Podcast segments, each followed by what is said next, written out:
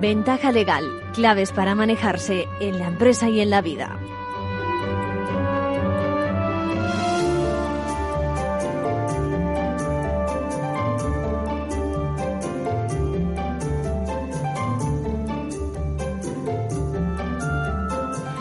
Muy buenas, muy buenas todavía cuando estamos bajo los efectos de la resaca del incidente de la escuela judicial donde el jefe del Estado no ha podido estar presente en la entrega de aquellos despachos a los nuevos jueces. En ventaja legal estamos convencidos de la fórmula del imperio de la ley. Desde el respeto a nuestra Constitución española, hoy me permito apoyar la figura de Su Majestad, que no es otra cosa que el jefe del Estado. No se trata de ser ni monárquico, ni felipista, ni siquiera republicano o lo que ustedes decidan. Se trata de lo que en inglés se diría eh, respetar el who's who, es decir, el quién es quién, de los papeles que cada cual juega en este Estado. Y de ser posible, que yo creo que lo es, de no hacer ningún desprecio ni a jueces, ni a la corona, a todos españoles, que al final es lo que ocurre en mi modesta opinión. Por eso hoy quiero dar entrada a nuestro espacio con un tono nada apasionado, que no hace falta, sino desde la normalidad y el respeto a la legalidad diciendo viva el rey.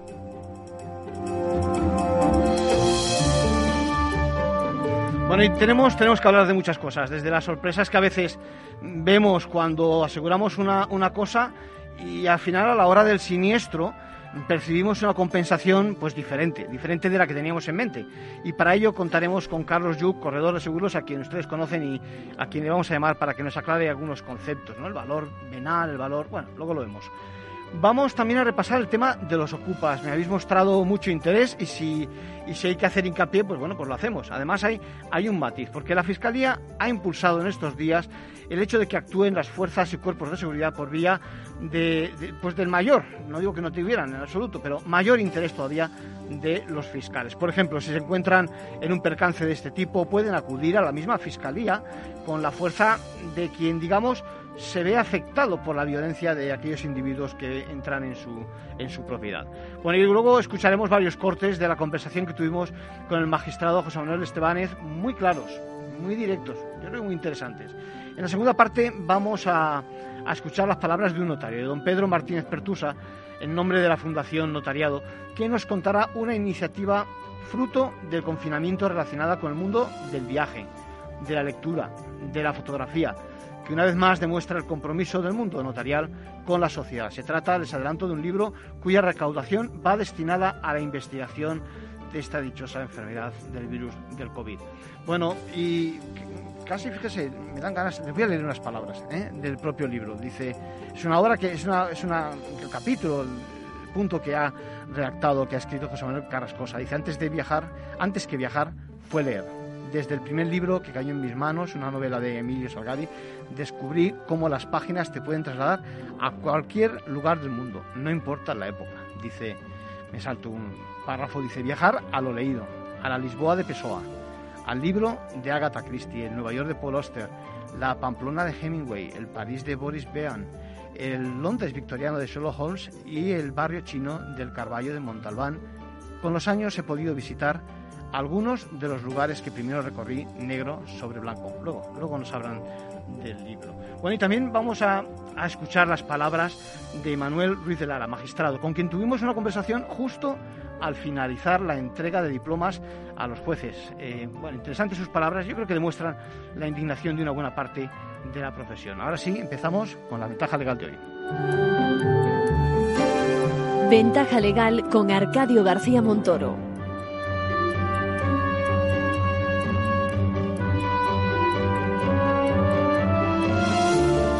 Vamos a escuchar, como les decía, eh, las palabras del experto en seguros, don Carlos eh, Yuc, que nos eh, va a orientar sobre una serie de conceptos que igual nos interesan, seguro. Bueno, mientras, mientras no pasa nada, no revisamos tantas veces ni la póliza ni, echamos en falta si la compañía es una u otra. Pero luego cuando ocurre algo y se trata de valorar el seguro, la verdad es que ahí cambian las cosas. No son iguales y además eh, hay diferentes criterios de valoración. Como decía, quiero que hablemos con Carlos Yuk. Carlos, ¿cómo estamos? ¿Estás al teléfono? Hola, muy buenos días. Eh, eh, Carlos es, como ya saben, es un experto en tema de seguros. Y, ¿Qué te parece? Es decir, menudo lío a veces con la valoración de, los seguros en, materia de daños. ¿eh? Correcto, es, habitual hablar del precio, pero no nos paramos a ver eh, aquellos detalles pues que, hacen que un contrato sea muy distinto de a otro, ¿no? Sí. Y uno de los elementos fundamentales es saber en qué condiciones nos van a pagar cuando llegue el momento de indemnizar. Y evidentemente de un contrato a otro pues puede haber criterios que van a condicionar eh, completamente el resultado. Bien, eh, a pagar y eso depende de la póliza. Es decir, lo que estamos diciendo en definitiva es hay que leerse la póliza, hay que, voy a decirlo así, hay que discutirla, hay que pactarla, ¿no? O sea, eso de que no la tenemos que tragar porque sí, no tiene mucho sentido. Sí, bueno, hay, o bien hay que leerse la póliza antes de contratar y como sabemos en muchos sitios lo que nos hacen son presupuestos que son comerciales, nos dicen lo bonito, nos dan un folleto y tal, pero no vemos lo que es la amiga del contrato y, en ese en ese clausulado de, la póliza lo que vamos a encontrar van a ser precisamente las reglas de juego. Eh, nosotros vamos a pagar una cantidad de dinero pactada, pero también el asegurador va a pactar en qué condiciones va a cumplir su compromiso. Por ejemplo, de garantizar un vehículo, un simple vehículo a valor de nuevo, o garantizarlo a valor de mercado, es decir, el valor al que nosotros lo compraríamos a un compraventa, o garantizarlo a valor venal, es decir, el valor al que nosotros se lo venderíamos al compraventa, el, vendedor tiene que meter pues reparaciones, tiene que meter una garantía, tiene que meter unos intereses y un beneficio, ¿verdad? Pues evidentemente eh, son precios muy distintos. Si nosotros creemos que estamos asegurando eh, pues eh, para poder al menos recuperar un coche como el que teníamos, pues en un contrato, por ejemplo, a valor venal, no lo vamos a conseguir. Claro. Siempre nos faltará dinero, ¿no? Claro, porque la, eso... la idea, Carlos, la idea es eh, en efecto, ¿qué, esperamos del seguro? Es decir, si esperamos, eh, has puesto tú fenomenal el ejemplo del coche, si esperamos poder, acto seguido, poder disponer eh, de un coche en las mismas condiciones, o sin más, si el coche ya valía poquito, porque en el momento en que está en la calle ya se, se deprecia y demás, ese, ese poquito o, o, apenas nada, si el coche ya han pasado tantos años que lo único que hacía era llevarnos, bueno, a duras penas, ¿no? Bueno, pero a ver, hay un debate, por ejemplo, si tenemos que tener el coche a todo riesgo durante dos años o durante tres. Sí. Yo lo que digo es que simplemente mientras no tengamos una capacidad de generar renta adecuada para, para cubrir la pérdida que tenemos, sí. o bien o bien con ahorro o bien con financiación, pues hoy en día no financian a mucha gente o mucha gente ya ha llegado al tope, por ejemplo, con la adquisición de vivienda. Claro. Pues en esos casos, ¿qué ocurre? Pues que si, por ejemplo, te quedas sin, sin la herramienta de trabajo o te quedas sin la herramienta que te permite acudir al trabajo, pues la verdad es que es una situación muy complicada para muchas familias. En este sentido, la, reflexión que hay que hacer es, eh, me interesa pagar un dinero a coste fijo eh, en lugar de tener que soportar una cantidad mucho mayor eh, si pasa algo negativo. Bueno, pues eso es lo que tiene que razonar cada familia. Y evidentemente en ese momento, en función de cómo hayamos contratado, sí. pues veremos cumplidas nuestras expectativas y por tanto podremos comprar un coche parecido o similar al que teníamos o bien nos vamos a llevar pues un jarro de agua fría y, y de ahí a pensar que todos los seguros eh, no pagan cuando llega el momento y tal, pues el camino es muy corto. Claro, es que al final yo creo que lo que hay que meter en la cabeza a, a cualquiera que nos esté escuchando es que eh, no hay ni seguros buenos ni seguros malos. Es decir, que a lo mejor lo que hay es eh, diferentes seguros y en función de la filosofía o del plan de vida que tenga cada uno, pues eh, uno puede tener un seguro acorde. Lo malo es cuando tu seguro, cuando esperas del seguro algo que no vas a recibir. ¿No? Sí, bueno, hay dos situaciones. Una, en particular, por ejemplo, como corredor, podría operar, podría confiar riesgos de mis clientes a cualquier compañía del mercado, hay cerca de 200. Sí. Eh, no lo voy a hacer. ¿Por qué? Pues porque algunas tienen una actitud profundamente tóxica. Entonces, eh, voy a cuidarme muy mucho de confiar un riesgo de mi cliente a alguien a quien no le confiaría uno mío. ¿verdad? Y por tanto, eso de que todas las compañías de seguros o que todos los seguros pues son buenos, pues yo sinceramente no, no estoy convencido de esa idea, ¿no? Pero sí que es cierto que además de, de ese tema, pues hay que hay que llegar a la conclusión de que hay contratos muy diferentes que sirven para un determinado perfil de cliente y no para otro. Bien. Y por eso, pues, yo entiendo que el, que el trabajo del asesoramiento, pues, tiene, tiene un valor especial en estos días. Me ha gustado lo de la actitud tóxica. Es decir, me imagino que te refieres a, a, a, que luego se hacen los remolones, por decirlo con lenguaje de la calle, a la hora de pagar o a que, yo qué sé, o a que no hay suficientes talleres, ya que seguimos con el ejemplo del coche, como para poder reparar relativamente cerca de casa el, coche, ¿no? ¿Te refieres a ese tipo de cosas? Bueno, no, simplemente pues que nos meten la tijera donde no deben, o que, por ejemplo, pues nos, nos eh, no cumplen la ley, por ejemplo, en materia de, de las ofertas motivadas en caso de lesiones, ¿vale? Ahí, o que te simulan que cumplen ese, ese precepto legal, pero luego, por ejemplo, no adjuntan las periciales médicas. Entonces hay muchísimas actitudes que yo considero tóxicas en el sentido de que envenenan esa relación de confianza que debería de ser un contrato de seguro. El contrato de seguro, como todo contrato, está hecho para, para ser cumplido por las dos partes. Me parece muy interesante que el cliente ha pagado por adelantado el precio del seguro, por tanto ha cumplido su compromiso, ha hecho unas declaraciones que deben de ser correctas. Y luego por otra parte el asegurador pues viene obligado pues a informar exactamente qué es lo que va a cubrir y qué no antes de contratar. Y por otra parte llega, llegado el momento del siniestro pues viene obligado a cumplir de una forma rápida y de, de una forma pues pues pediría que incluso empática porque al final la gente eh, cuando tiene un, siniestro sufre. sufre o bien incomodidad, o bien ansiedad, o bien perjuicios económicos. Eh, hay, hay toda una pluralidad de, situaciones, pero, pero hay sufrimiento. Tendríamos que dedicarle, bueno, es que tendríamos mucho tiempo que dedicarle al tema del especial consumidor que lo es el consumidor en materia de seguros, ¿no te parece? Y, y al catálogo de derechos quizás, ¿no? Sí, el consumidor de seguros es un consumidor de un servicio financiero, el seguro lo es, el sector financiero puro y duro. Y, y aparte se encuentra con un lenguaje y con unos contratos que son complejos. La mayoría de la gente no los ha leído simplemente pues porque porque cuando se encuentra ante el texto del contrato dice Sí. Esto no entiendo, no, no, no, sé de qué va. En algún sitio te dice una cosa, en otro te, te la excluye o en otro te la modifica. O encuentras una fórmula que, que, no llegas a ella, sí, está claro, sí, sí.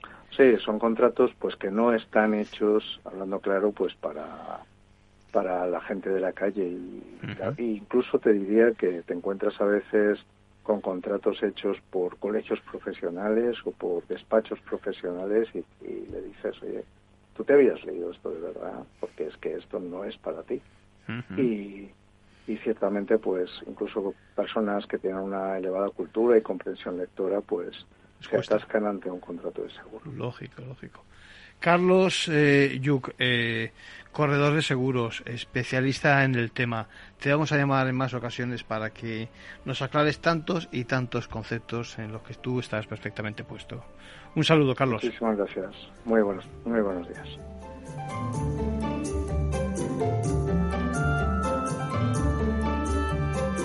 Vale, les decía que quería también que actualizásemos un poco la, situación en el tema de los ocupas, las ocupaciones. Las últimas noticias nos dicen que la estructura delictiva que hay detrás de muchos de esos casos están evolucionando y encuentran precisamente en los locales y en las naves industriales un perfil distinto del propietario que reacciona bueno, que reacciona en este caso mucho mejor a, sus prácticas delictivas. Por eso vamos a recordar ¿eh? esas palabras que teníamos con el magistrado, con José Manuel Estebanez, que él al principio también veía algún tipo de inconveniente en alguna vía jurídica. Quiero que lo escuchemos. ¿Qué pasa cuando acudimos a la vía jurídica? Que las soluciones nunca son inmediatas. aunque quisiéramos, aunque yo quisiera en mi juzgado hacer una medida mm, inmediatamente pues, se rozaría la arbitrariedad porque hay muchos elementos de los que yo creo que vamos a poder hablar a lo largo de los próximos minutos que hacen desaconsejable la toma de decisiones con un carácter tan inmediato, tan perentorio. Debemos de valorar una serie de circunstancias. Bueno, y es que la verdad es que es verdad que existen algunas limitaciones, sobre todo desde el punto de vista penal. Tiene que darse evidentemente el ilícito penal. Eh, sobre todo, eh, el problema que ocurre es que las medidas cautelares, esas que se toman al principio para paralizar cuanto antes eh, la ocupación, son complejas. Primero porque no tenemos una regulación expresa en la ley de enjuiciamiento criminal en el ámbito de las medidas cautelares que se pueden adoptar que afronte expresamente este tipo de problemas. ¿Eh? Eh, tenemos un artículo 544 bis y 544 ter que prevén la adopción de una serie de medidas eh, como las prohibiciones de aproximación y comunicación, incluso la prohibición de acudir a determinados lugares, lugares en relación a determinados delitos, esencialmente los delitos, como bien sabes, contra las personas. Sí. Bien. Luego tenemos un cajón desastre, que es el artículo 13 de la Ley de Enjuiciamiento Criminal, que digo cajón desastre porque ahí cabrían muchas cosas, que básicamente viene a decir que entre las primeras diligencias que se han de adoptar por el juzgado cuando se tiene conocimiento de la comisión de un delito, esto es cuando alguien denuncia, en este caso concreto, esta persona va y denuncia que alguien ha entrado y permanece en su propiedad, dice pues que en la autoridad judicial lo primero que tiene que hacer es adoptar las primeras medidas para la comprobación del hecho delictivo, la identificación de la persona presuntamente responsable, en su caso se puede acordar medida de, detención del presunto responsable y proteger a los ofendidos y a los perjudicados.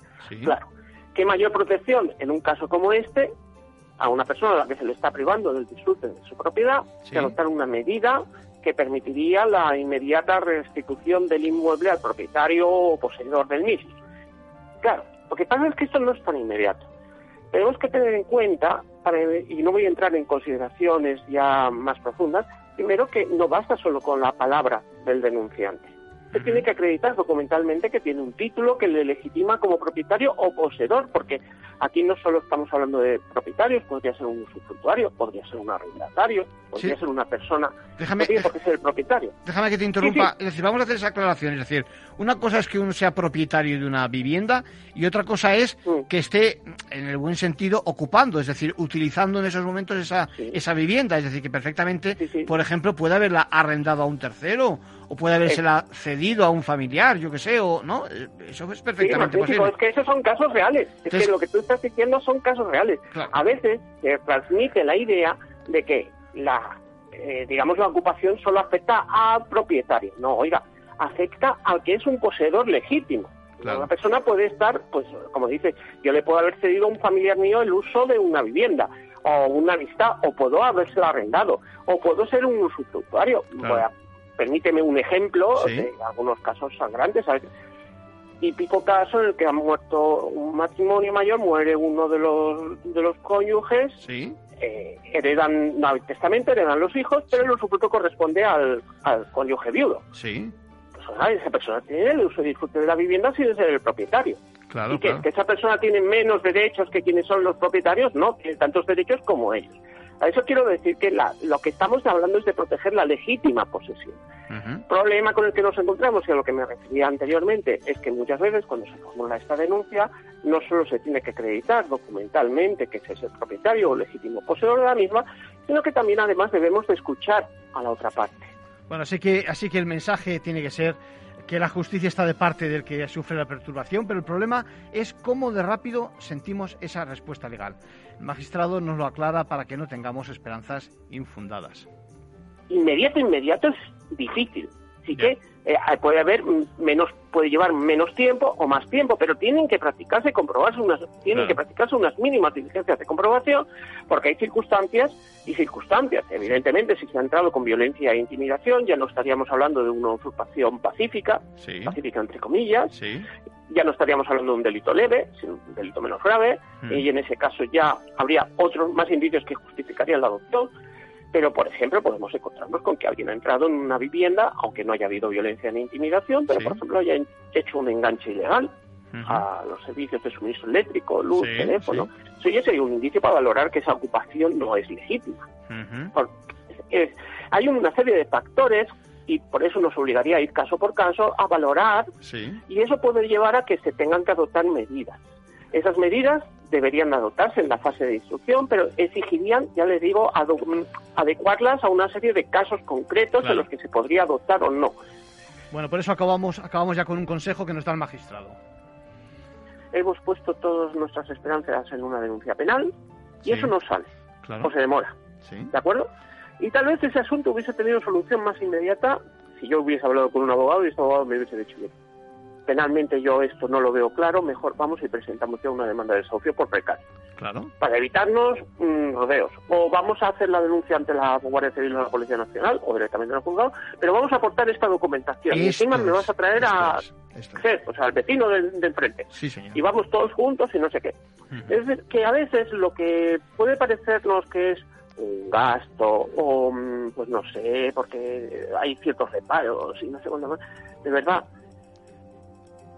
nos ahorraría muchos problemas a todos, a todos.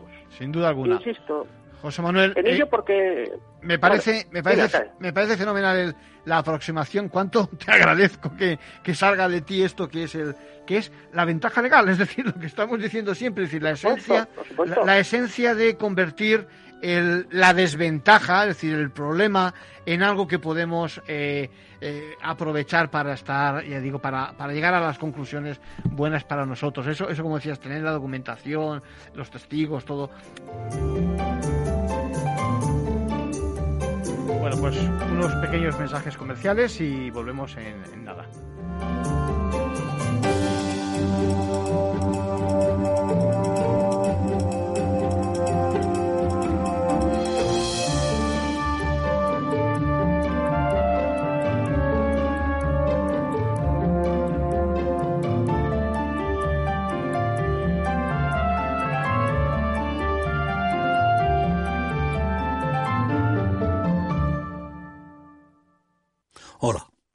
Pues mira, ha habido momentos en los que me he sentido un cliente de segunda.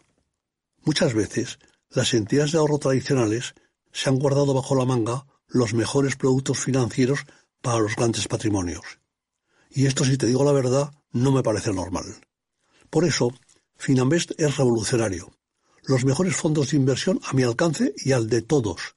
Porque te da más rentabilidad por tus ahorros gracias a sus bajas comisiones. Porque no tiene letra pequeña porque no se guardan ases en la manga. Lo normal. Entra en finambest.com y descubre que lo normal es extraordinario. Lo normal es Finambest.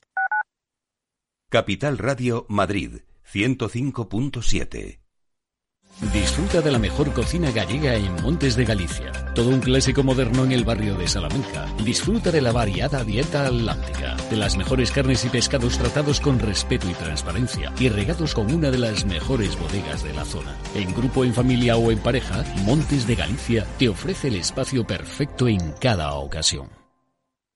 Capital Radio existe para ayudar a las personas a formarse y conocer la verdad de la economía.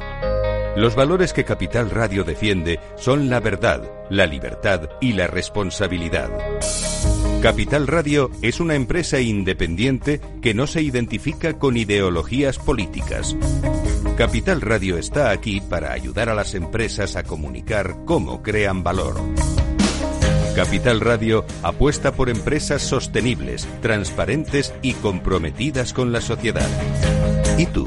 ¿También quieres trabajar por un mundo mejor? Aquí tienes tu sintonía.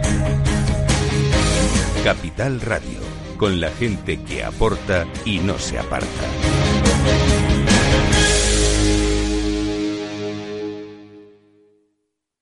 En el restaurante Gaztelubides somos rigurosos con la selección del producto para crear recetas imaginativas que acompañamos de una bodega generosa y brillante y de nuestra magnífica terraza durante todo el año. Restaurante Gaztelubide, carretera de La Coruña, kilómetro 12200, La Florida. Teléfono 91 372 8544. Una recomendación del programa gastronómico Mesa y Descanso. Conecta Ingeniería es el programa que acerca la ingeniería a la sociedad. Todos los miércoles de 10 a 11 de la mañana en Capital Radio con Alberto Pérez. Conéctate.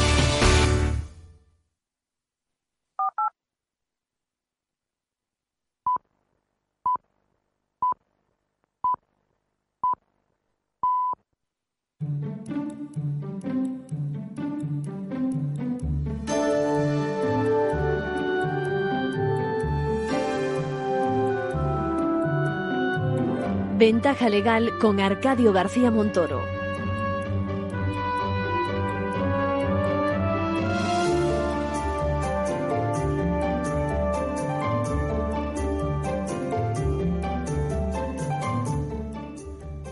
Bueno, como les anunciaba, teníamos al otro lado del teléfono a don Pedro Martínez Pertusa. ¿Cómo estamos, don Pedro?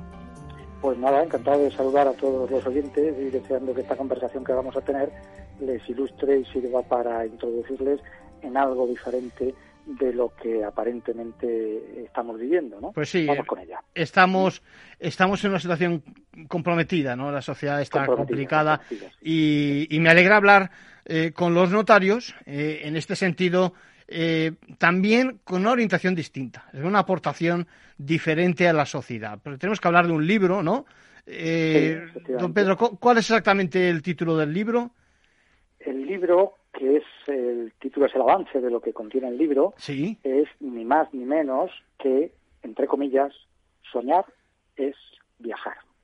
Bueno, eso, eso es eh, un, un, un, hilo de luz en estas, en estas circunstancias. Sí. ¿Eh? Y se apostilla con un sobretítulo que dice 88 viajes en confinamiento. ¿Por qué 88, precisamente? Pues porque son 88 las personas que han colaborado con la construcción de la obra. 88 profesionales del periodismo gráfico eh, viajero, que podríamos llamarlo así, ¿Sí? que son los colaboradores que eh, ha tenido a lo largo de su existencia, seguro que ha tenido muchos más, ¿Sí? pero estos son posiblemente los que han colaborado con él.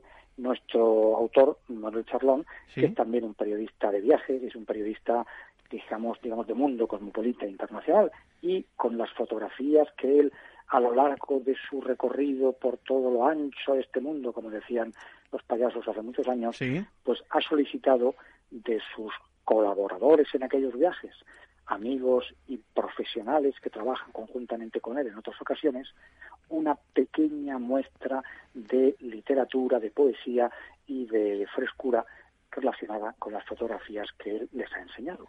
Y esto es lo que ha construido y lo que ha venido a formar el libro de Soñar es viajar. O sea que estamos hablando de un libro mixto, por una parte texto, por otra parte hay buenas fotografías, sí, sí, buenos sí, textos también de, de periodistas, entiendo, y, y, una idea que entiendo que sale precisamente también de, del confinamiento, ¿no? Sí, realmente mmm, este periodo que hemos vivido y que seguimos viviendo y que, y que posiblemente tengamos que hermanarnos con él, porque tendremos que seguir viviendo, ha excitado imaginación, aparte de solidaridad y aparte de otros muchos sentimientos. Eh, lo, lo, bueno es que, como bien dice el refranero, no hay mal que por bien no venga. Uh -huh. Desde luego estamos muy tristes, estamos muy constreñidos y estamos muy concernidos de este gran problema que tenemos, pero la vida se abre camino, como, como también se ha dicho siempre, y hacer de la necesidad virtud es una característica de los hombres. Entonces, incluso en estos momentos de aflicción y en estos momentos de penalidades, pues siempre hay una llama, siempre hay una luz, siempre hay algo que nos lleva a, bueno, busquemos no la parte buena, porque a lo mejor nunca la hay, pero sí la parte menos mala, la parte que nos ilusione, la parte que trate de darnos un poco de esperanza frente a esta situación que decimos es incontrolable y que no podemos permitir que pueda más que nosotros. Bueno, la verdad es que es un, un, un, halo de esperanza, ¿no? El poder también contar con este tipo de obras eh, de carácter artístico, ¿no? Y que nos puedan ilustrar en esta, nunca mejor dicho, también en este caso, en esta, en estas fechas. Entiendo que la Fundación Notariado está detrás precisamente de esta obra. Bueno, eh, realmente la Fundación Notariado es la extensión de la profesión notarial y de nuestro quehacer diario, que a veces puede parecer a ojos de terceros pues no sé, demasiado sombrío, demasiado aburrido, cuando en realidad no lo es, porque no es más que el trabajo entre personas y la eh, solución de problemas personales y solución de problemas familiares, solución de problemas empresariales, ¿no? Nos movemos, nos movemos entre problemas y soluciones.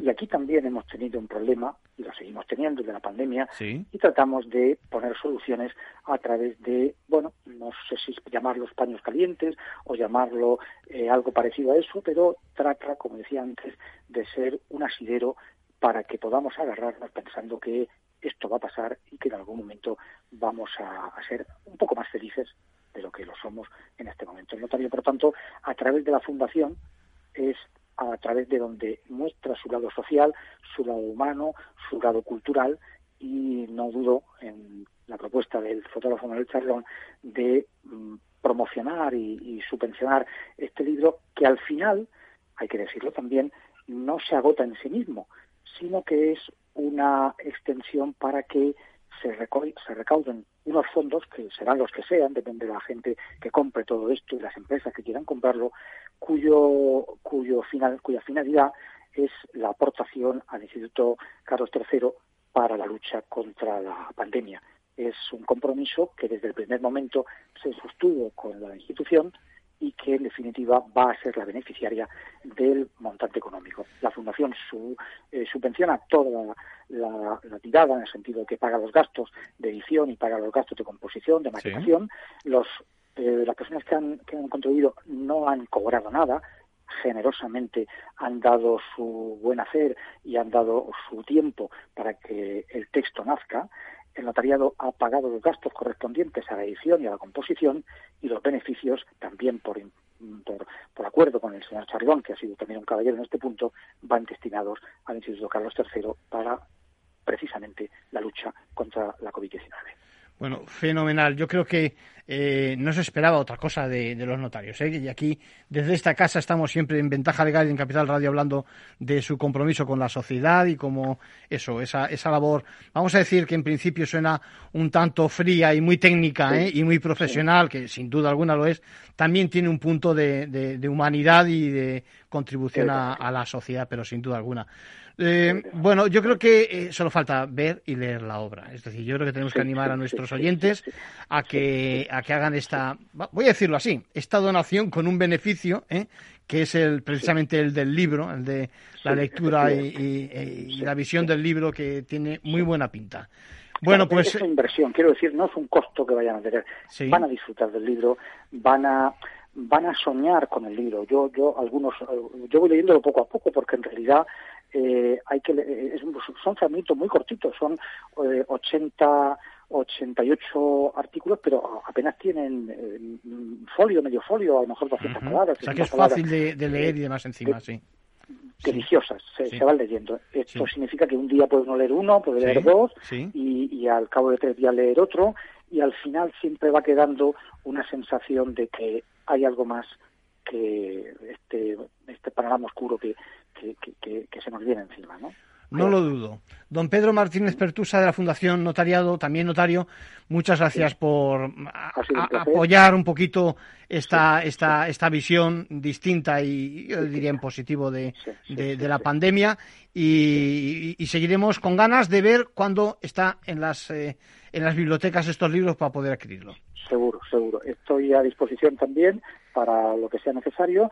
En la propia página de la Fundación Notariado está a la venta el libro, creo que son 30 o 35 euros, depende si es solamente la parte digital o la parte en libro, pues posiblemente se va a ofrecer a, empresas también para que lo distribuyan internamente entre sus colaboradores con ánimo de poder recaudar, eso sí, en el fondo, algo que sea necesario para que luego la pandemia pueda ser combatida desde España como también lo desde otros países. A ver si es así. Don Pedro, mm, gracias por su colaboración y seguimos en contacto. Igualmente digo, seguimos en contacto. Gracias.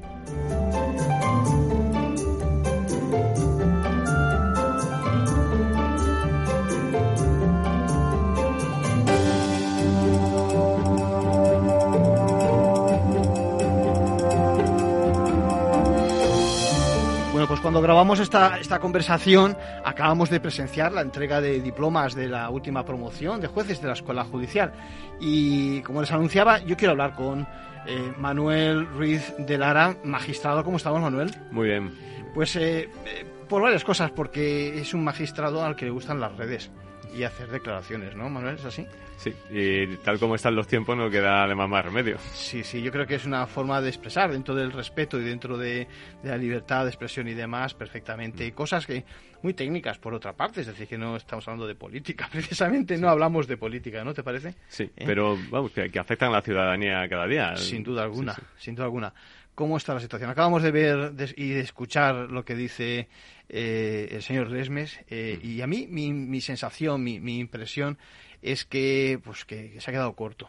Es decir, que, que al final incluso la, la número uno de la, de la promoción eh, al final es la que más pone el punto sobre la I en el sentido de decir eh, nosotros somos una cosa aparte, queremos estar al margen y estamos al margen de, la política, ¿no? ¿Qué te parece?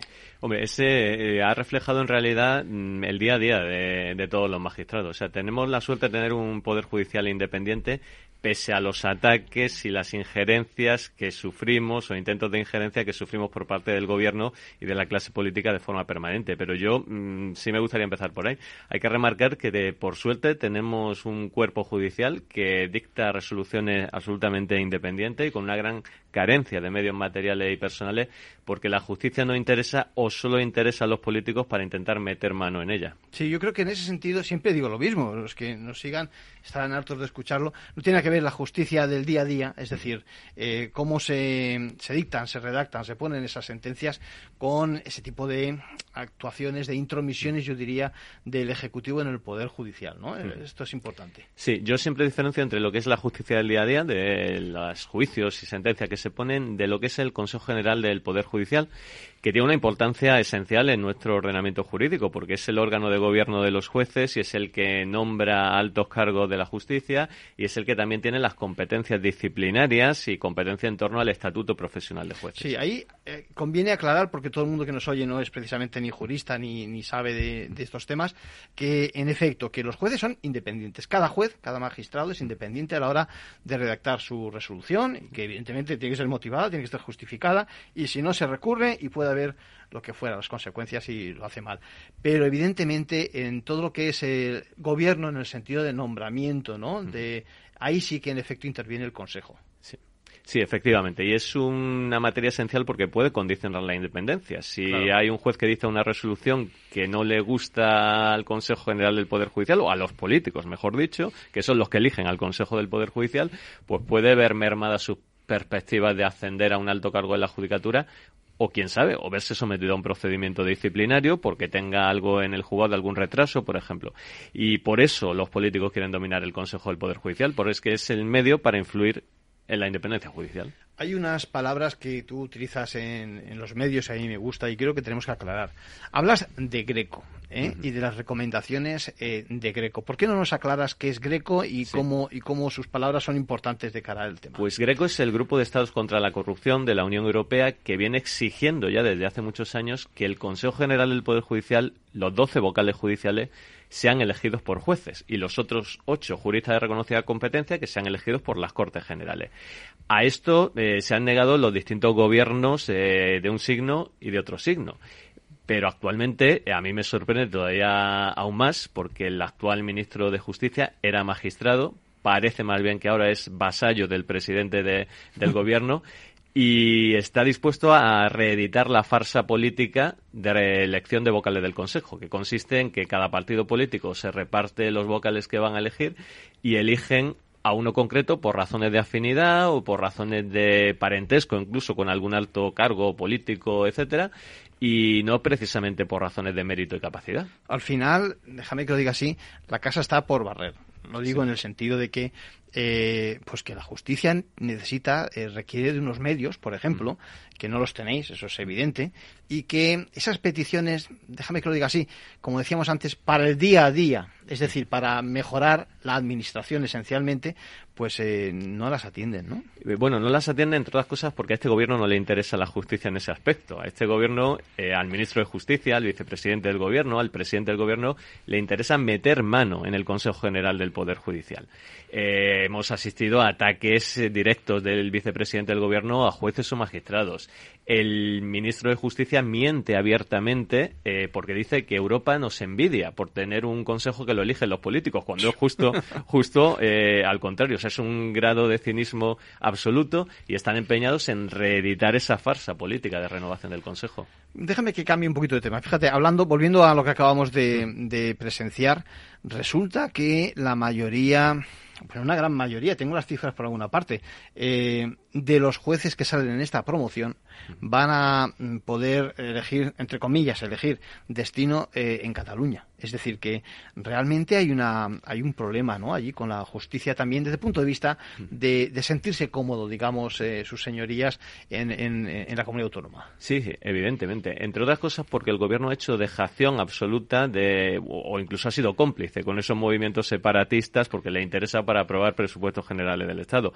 Hay un déficit de opositores catalanes y aparte eh, los jueces que son destinados a determinados pueblos de Cataluña se ven sometidos a cierta presión por parte del movimiento independentista, con lo cual evidentemente no es un destino de buen gusto para, para cualquier magistrado. Bueno, yo la verdad es que no quiero ser pesimista, pero la situación no tiene visos de, que cambie. Es decir, el déficit que dices de, estudiantes y de opositores, yo creo que es también es crónico, que no viene de ahora, ni mucho menos, pero evidentemente no es un destino cómodo y es una pena. Es una pena. ¿eh? El gobierno se niega también a establecer algún tipo de incentivo económico para que los jueces cojan voluntariamente o al menos se vean cierta, en algún sentido recompensado económicamente en ese destino que, bueno, que hay un déficit de, de plazas judiciales. Desde luego a los movimientos independentistas no le interesa precisamente que vayan jueces allí, pero es que el gobierno tampoco hace ningún esfuerzo por, mejorar las condiciones económicas y profesionales de los jueces de Cataluña. Y volviendo a la ausencia de Su Majestad en el acto precisamente de hoy, eh, eh, ya lo ha dicho el señor Lesmes, no es algo únicamente simbólico, ¿eh?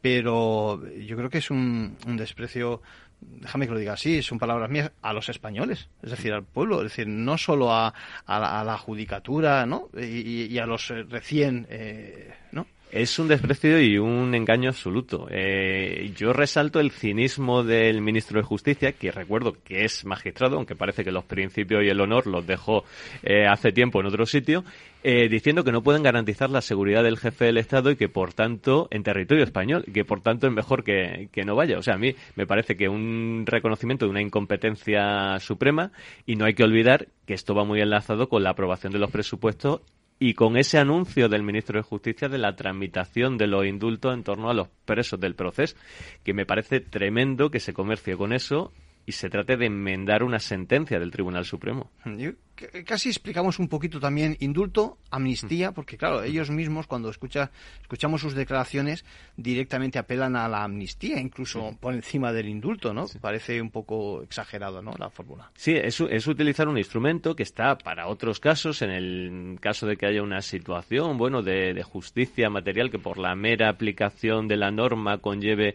unas consecuencias punitivas, pero es que en este caso se está utilizando como moneda de cambio. Hay unos eh, delincuentes en prisión que cometieron delitos graves contra el orden constitucional y ahora el gobierno quiere utilizar ese medio para mm, anular la sentencia del Tribunal Supremo. Bueno, también quieren rebajar las penas del delito de sedición, que es algo absolutamente alucinante. O sea, imagínense que aquí se van cambiando las leyes, el Código Penal, en, función de un caso concreto, porque al gobierno le interesa que le apoye un determinado grupo independentista.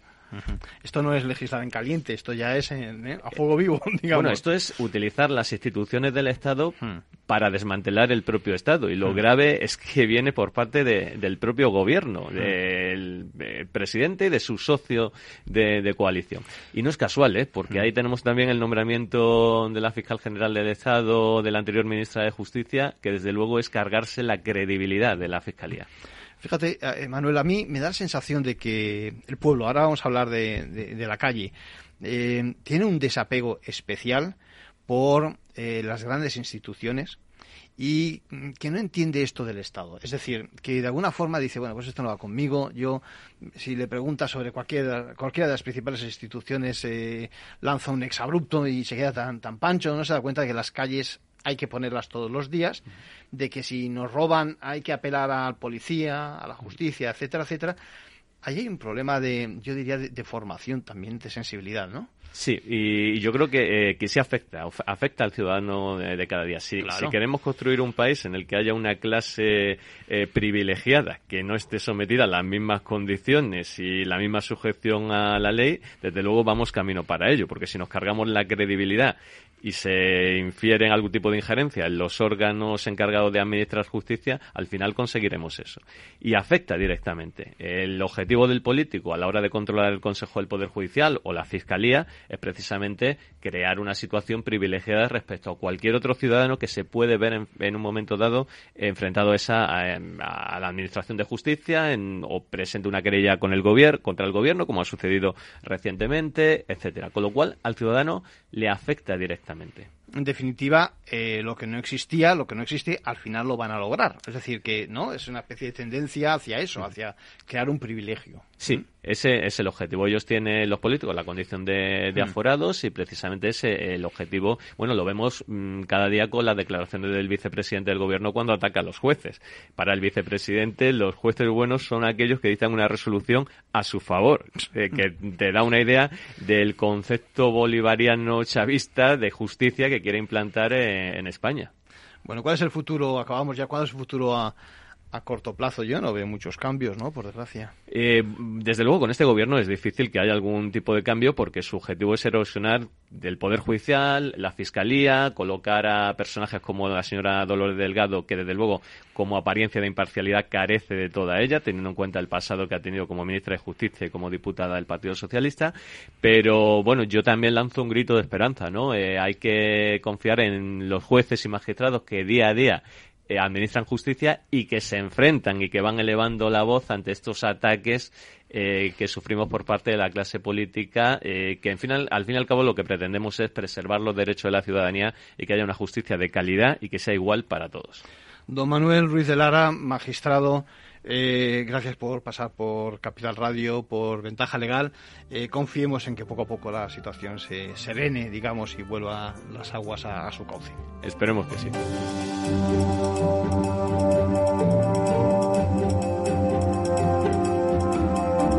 Bueno, hoy tenemos también que hablar de litigios en el mundo financiero. Yo no sé si ustedes se han preguntado qué sucede cuando el banco insiste en litigar y en litigar y al final ese mismo banco es el que pierde el caso, ¿no? Bueno, yo creo que eh, esta semana hemos conocido dos sentencias que tenemos que comentar, una del Tribunal Supremo y otra de la Audiencia de Salamanca, que pone los puntos sobre las síes sobre este tema. Parece, mm, según la justicia, que no es lo mismo, como es lógico, que cualquiera de nosotros demandemos, ¿eh? como consumidores, eh, lo que queramos, que no, pues eso, que lo haga persistiendo en ese conflicto insistiendo en el pleito, una entidad financiera cuando existe serias dudas acerca de, eh, de derecho, es decir, del contenido jurídico de las posibilidades de que, de, que venza en, en, el caso. ¿no? Por ejemplo, es el tema de las cláusulas abusivas, donde se conoce bien muchas veces cuál puede ser el resultado, la sentencia. ¿no? Esto es lo que todavía hacen algunas entidades financieras y bueno, y que no consiste más que esencialmente en agotar al cliente y al sistema.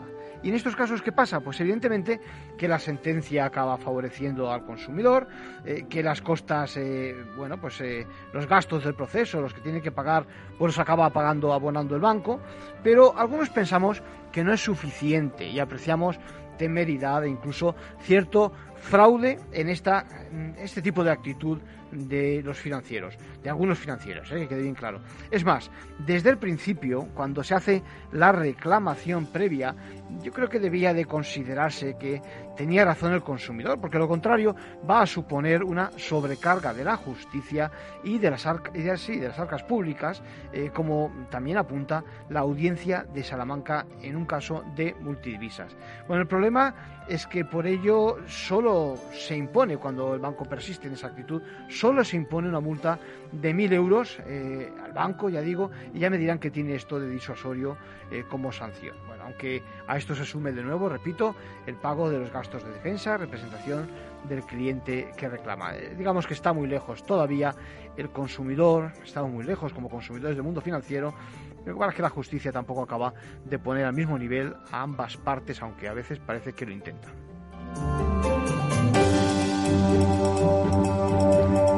Y un matiz importante para aquellos que están en Cataluña.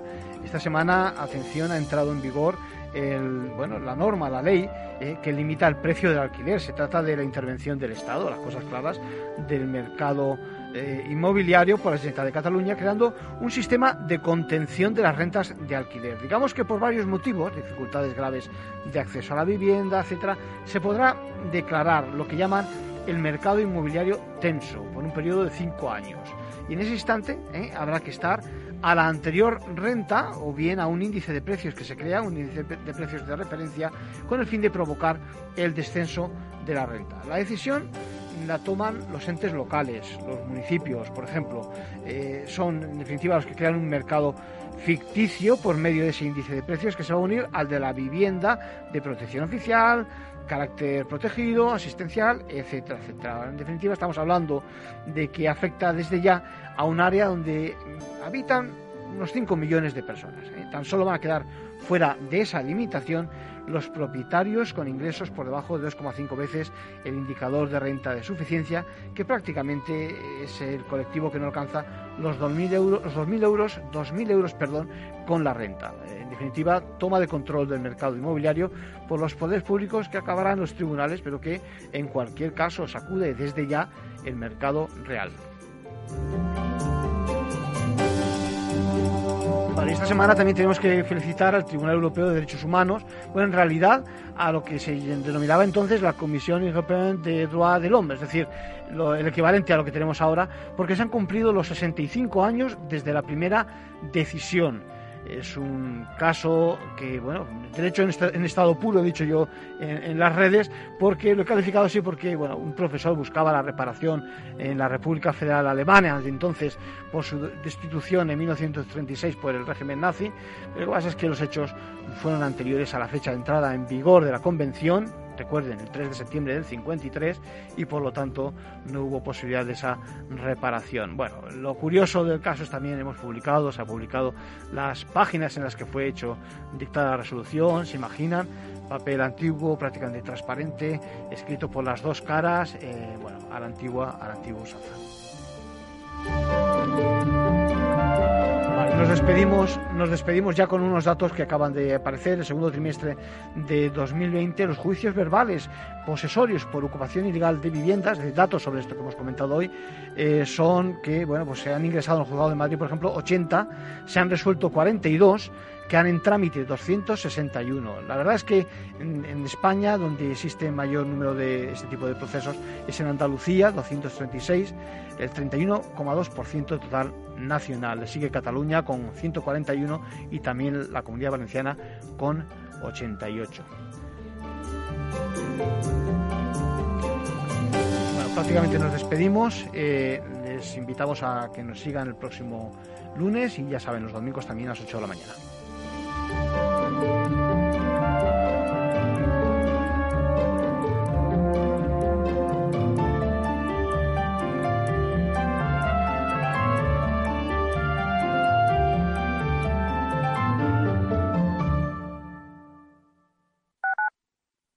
Radio en Madrid 105.7, Capital Radio. Memorízalo en tu coche.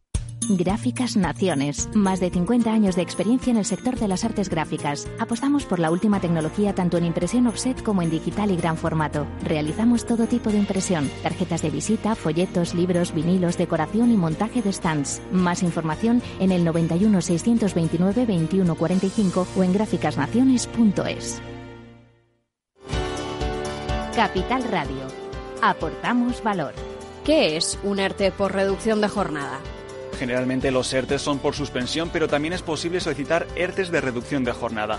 Existe un ERTE por reducción de jornada cuando se produzca la disminución temporal de entre un 10 y un 70% de la jornada de trabajo computada sobre la base de la jornada diaria, semanal, mensual o anual. En el supuesto de una reducción de jornada se determinará para cada uno de los trabajadores afectados los periodos concretos en los que se va a producir la reducción, así como el horario de trabajo afectado por la misma durante todo el periodo que se extienda su vigencia.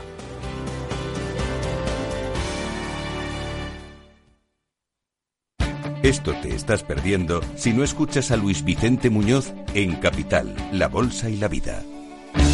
Si Argentina resbala, puede haber un efecto contagio en América Latina y los intereses de las empresas americanas, españolas y europeas en Argentina son importantes, ¿no? Con lo cual yo creo que va a haber un apoyo político importante y eso va a facilitar la negociación.